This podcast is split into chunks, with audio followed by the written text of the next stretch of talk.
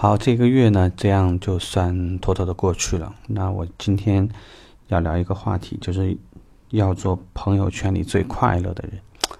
那这个东西呢，对于很多人来说，他就会觉得很难。这是个非常糟糕的月，不仅是没有完成任务，有可能这个月的收入会受到很大的影响，而且在这个月你会有大部分的时间晚上都是加班的。嗯，那你觉得应该怎么办呢？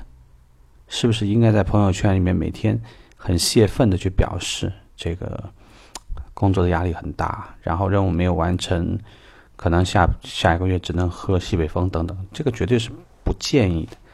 因为无论如何，在客户眼中，在周围可能会关注你动态的这些人眼中，你最好是一个成功的人，你最好是一个阳光的、积极的、主动的。总而言之，所有的这个。正向的词啊，都应该赋予的这样的一个角色。毕竟说，朋友圈不仅仅是你的一个私人的一个日记本，它还有一个很重要的功能，就是会展示到很多你的潜客那边。所以，如果你的竞争的那些品牌的顾问，他不小心的发表了很多的负面的东西，很容易让客户捕捉的会有几点东西呢？第一，就是这个销售顾问情商不太高。啊，大量的负面，恨不得可能明天他都不干了。那你觉得作为客户而言，他有联系他的意义吗？有可能我找你买这台车，明天你都不干了。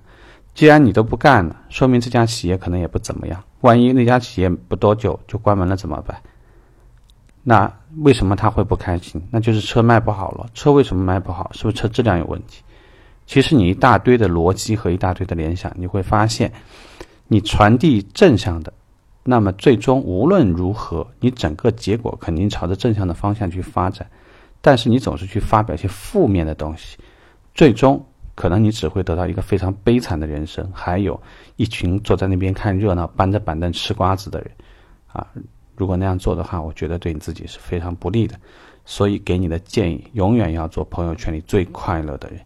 啊，希望这点呢对你有帮助。OK，拜拜。